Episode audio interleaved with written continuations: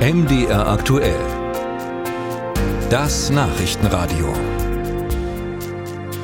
Sie haben es in unseren Nachrichten sicher gehört, das Feuer auf dem Autofrachter im niederländischen Wattenmeer brennt immer noch und das inzwischen schon seit etwa 30 Stunden.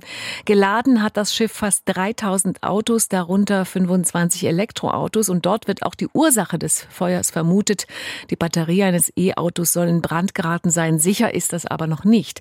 Die Besatzung der Fremantle Highway musste Hals über Kopf das Schiff verlassen. Ein Mensch kam dabei ums Leben, die übrigen 22 22 wurden teils verletzt gerettet. Umweltschützer befürchten nun eine Riesenkatastrophe, sollte der Frachter sinken. Schlagseite hat er schon. Was genau dazu befürchten ist, darüber möchte ich jetzt mit Nadja Ziebart sprechen. Sie ist Meeresbiologin und leitet das BUND Meeresschutzbüro in Bremen. Guten Morgen, Frau Ziebart. Schönen guten Morgen, Frau Arndt. Frau Ziebart, Sie beobachten die Lage sicher auch sehr genau. Wovon gehen Sie aus? Wann kann der Brand gelöscht werden?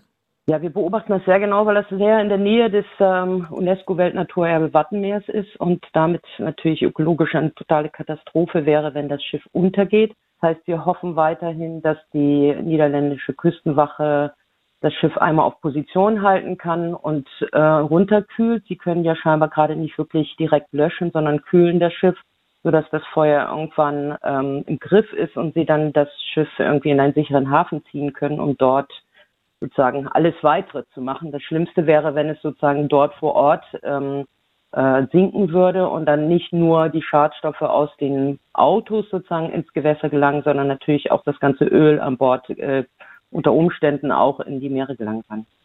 Sie sagen es, knapp 3000 Autos hat dieser Frachter an Bord, darunter eben auch einige E-Autos. Mhm. Welche Gefahr besteht da für die Meereswelt äh, durch die Autos und durch das Schiff konkret? Naja, so ein Auto besteht zu großen Teilen aus Plastik, aus Kunststoff. Das, wenn das jetzt brennt, werden ähm, äh, gefährliche Stoffe frei, es werden ätzende Chlorwasserstoffe freigesetzt. Das ist sowohl in der Luft als dann natürlich jetzt auch schon im Löschwasser, das ja dann wieder ins Meer fließt. Ähm, das heißt, das sind alles gefährliche Stoffe, die die Tiere natürlich überhaupt nicht abkönnen im Wattenmeer. Das heißt, die werden äh, unter Umständen vergiftet. Sie werden sozusagen auch in der Nahrungskette werden die Stoffe dann auch weitergetragen. Und wie gesagt, wenn das Schiff sinken sollte und das Bunkeröl, was an Bord ist, also sozusagen der Treibstoff fürs Schiff, ungefähr, schätze ich, 1700 Tonnen wären das, dann wäre das eine klassische, sag ich jetzt mal, Ölkatastrophe an den Stränden und im Wattenmeer. Und das bedeutet für sehr, sehr viele Seevögel, aber auch Seehunde, kleinste Organismen ähm, einen tödlichen Ölteppich, der sich über sie legen würde. Wie lange würde diese Ölkatastrophe anhalten? Also wie, wie langfristig wäre das? Wie schlimm wäre das?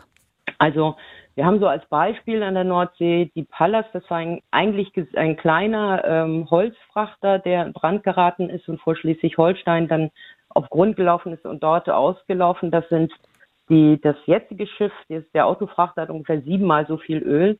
Und bei der Pallas sind äh, 12.000 Seevögel verstorben, Dutzende Seehunde verändert und wir haben Jahre später noch das Öl im Wattenmeer gefunden. Das heißt also, die Auswirkungen jetzt von diesem Schiff wären ähm, natürlich entsprechend viel größer. Und wir haben in der Region ähm, immer Westströmung, das heißt sowohl das Öl als auch dieser Giftcocktail, der da ist, der ist von der Strömung her und wir haben auch noch Westwinde, würde das alles entlang der deutschen Küste gehen.